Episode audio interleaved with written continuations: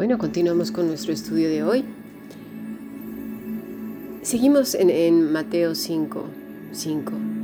¿Cuál es la, la tierra que heredarán estas personas que son mansas? que están siendo llenas del Espíritu Santo, porque una persona con todas estas características no lo puede hacer por sí mismo, tendrá una que otra cosa, pero cuando es llena del Espíritu Santo es diferente, son las virtudes que solamente vienen del cielo. Bueno, leamos bien el contexto de la predicación de nuestro Señor y Salvador, que es nuestro Señor Jesucristo. ¿Qué anunciaba? Arrepentíos, ¿por qué? Porque el reino de los cielos se ha acercado a vosotros. El versículo 10 habla de el reino de los cielos también. ¿Quiénes son entonces los que heredarán la tierra? Aquellos que son llenos del Espíritu Santo por medio de nuestro Señor Jesucristo. Veamos qué dice el Salmo 37:11. Pero los mansos heredarán la tierra y se recrearán con abundancia. ¿De qué? ¿De bienes materiales? ¿De éxito? No, no, mis estimados, de paz y la paz también es un fruto del Espíritu y eso lo da el Señor. Así que estamos viendo el carácter de la persona que se acerca al Señor y no es otro aquel que el que tiene al buen pastor por rey, que reconoce su condición y su necesidad, que no se cree más que nadie y que sabe que su fuente vital es Cristo mismo y por eso, por eso es apacible. Bien, vamos a ver qué más dice el Señor, porque esta persona es la que está aclamando al Señor, de, la del Salmo 22, 24, y sabe que el Señor le oye. No, no está diciendo, eh, escuchará mi oración, la habrá olvidado. No, está seguro de que le oye.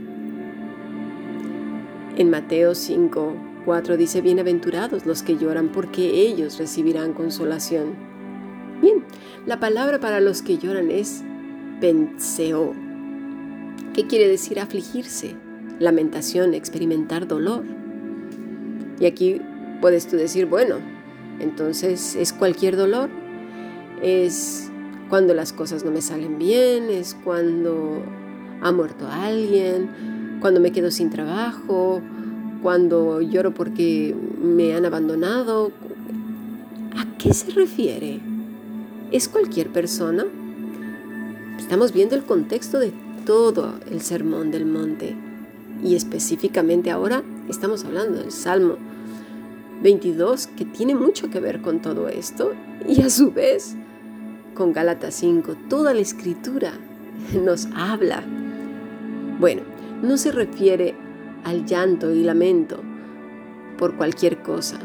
No, no, no. Se refiere al lamento y dolor por el pecado, a la tristeza piadosa que produce el caer, el fallarle al Señor.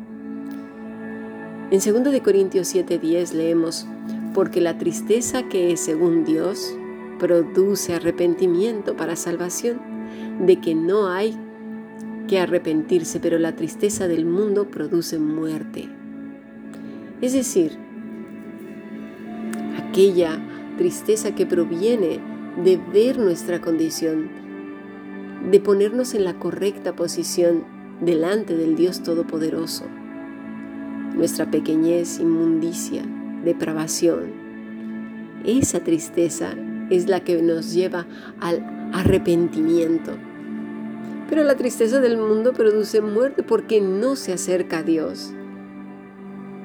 Simplemente está ahí Incluso muchas de las tristezas y llantos son en contra de Dios porque no les dio lo que ellos querían, porque los ven precisamente al Señor como si fuera un mago, el genio de la lámpara. Y eso incrementa la rebeldía y la muerte, la separación de Dios. Es que no me lo concedió, es que no me lo dio, tiene un falso y equivocado concepto del Señor. Es entonces aquella tristeza también que lleva al pecador a la cruz, contrito y humillado.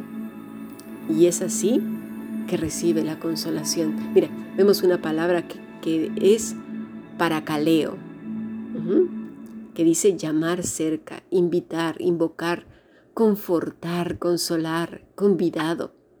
Es entonces que en Cristo tenemos la consolación, salvación y convite a vivir a su lado para siempre. Isaías 41 nos dice, Consolaos, consolaos, pueblo mío, dice vuestro Dios.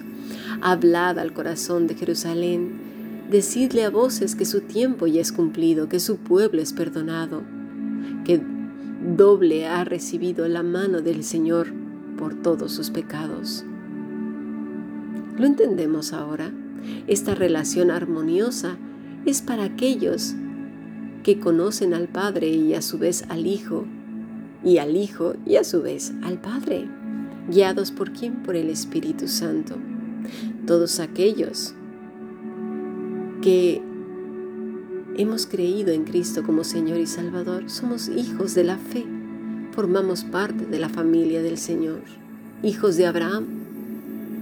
Somos de aquellos que hemos sido redimidos por la gracia y misericordia del Señor, pero que nos podemos gozar en todas estas bendiciones. Una armonía vital que le da total libertad de amar al Padre y clamar a Él sabiendo que le escucha. Tiene la seguridad de que Dios le está escuchando, pero también la humildad para saber que Dios, en su sabiduría, en su pleno conocimiento, si lo considera, lo otorgará. O no, porque nuestro conocimiento es muy limitado y como lo vimos ahora en este ejemplo que puse de la tierra, somos tan pequeños. Hay tantas cosas que no entendemos. Como dijo Job, hablaba lo que no entendía. Cosas demasiado maravillosas para mí, no las puedo comprender.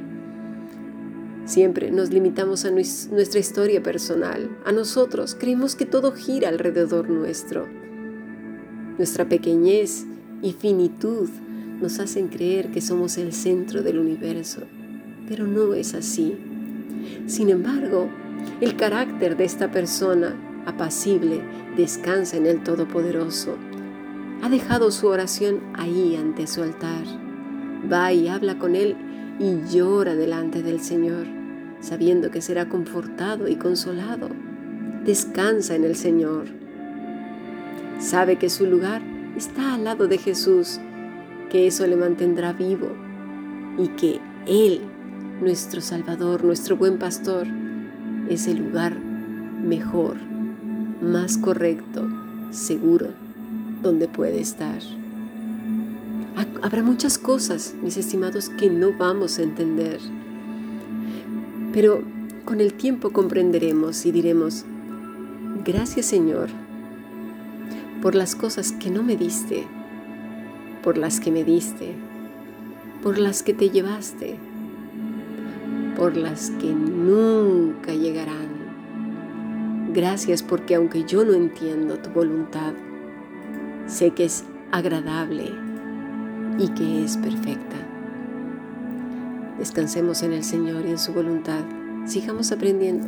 Bendiciones.